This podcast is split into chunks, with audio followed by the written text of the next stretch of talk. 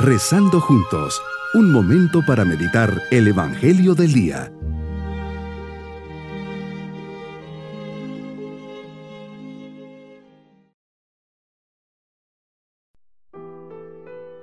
Les saludo en este día miércoles de la primera semana de Adviento. El Señor en el Adviento quiere hablar al corazón de su pueblo y a través de él a la humanidad entera para anunciar la salvación. También hoy se eleva la voz de la Iglesia. En el desierto preparad el camino del Señor.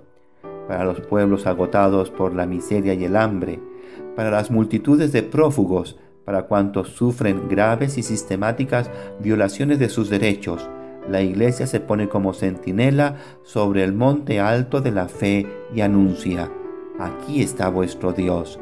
Mirad, el Señor Dios viene con poder. Papa Benedicto XVI. Con esta actitud comienzo mi meditación. Meditemos en el Evangelio de San Mateo capítulo 15 versículos 29 al 37.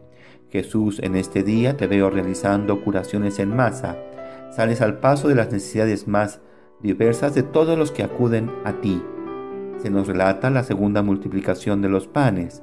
Aquí también se ve cómo te preocupas por la gente que lleva días siguiéndote y ya no tienen que comer.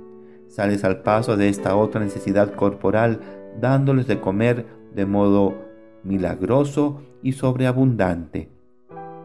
Estoy en el adviento, en este periodo espero tu venida a nuestras vidas, como los judíos esperaban al Mesías. Te presenta, Señor misericordioso, con las necesidades de todos. Este texto aparece justo después del milagro realizado en favor de una mujer pagana. Esto nos indica que los beneficiados por la multiplicación de los panes son en gran número gente pagana. O sea, Jesús, eres misericordioso con todos, sin distinción de razas, lenguas, etnias o credos. Tu redención, el bien que buscas, es para todas las almas, no simplemente para un pequeño grupo.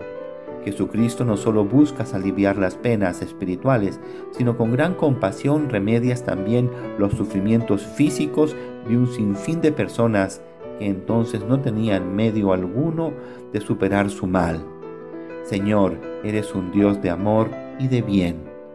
Aunque tu misión supera ampliamente el marco de los bienes materiales, no eres insensible a nuestra indigencia y te doblegas ante el sufrimiento y las penas humanas, poniendo tu poder al servicio de esas almas necesitadas. Señor, siempre obras en función de un bien mayor.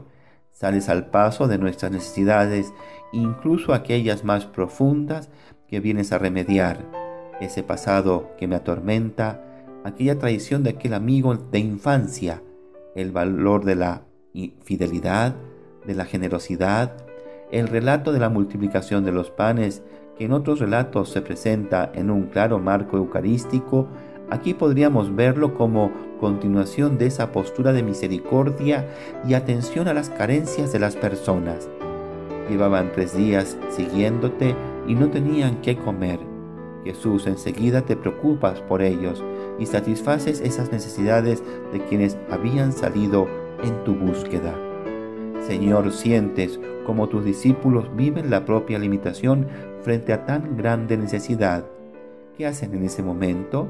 Ceder a la tentación de la desesperanza, cerrar los ojos frente a tanta pobreza para no poner en peligro el propio bienestar y ser molestados en la tranquila vida?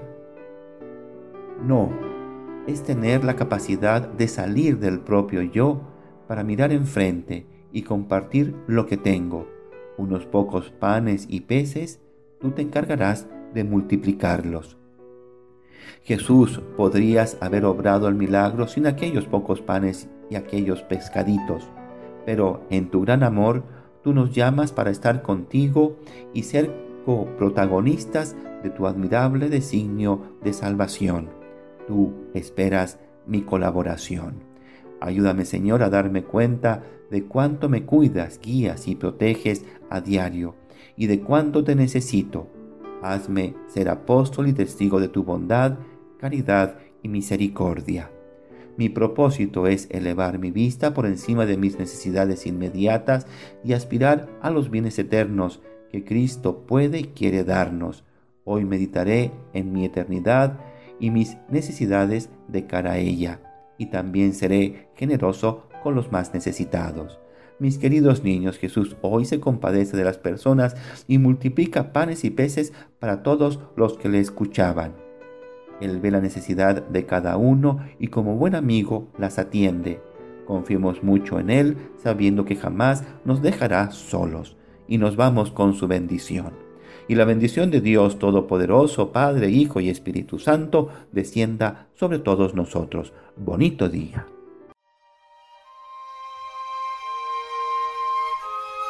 Hemos rezado junto con el Padre Denis Doren, Legionario de Cristo.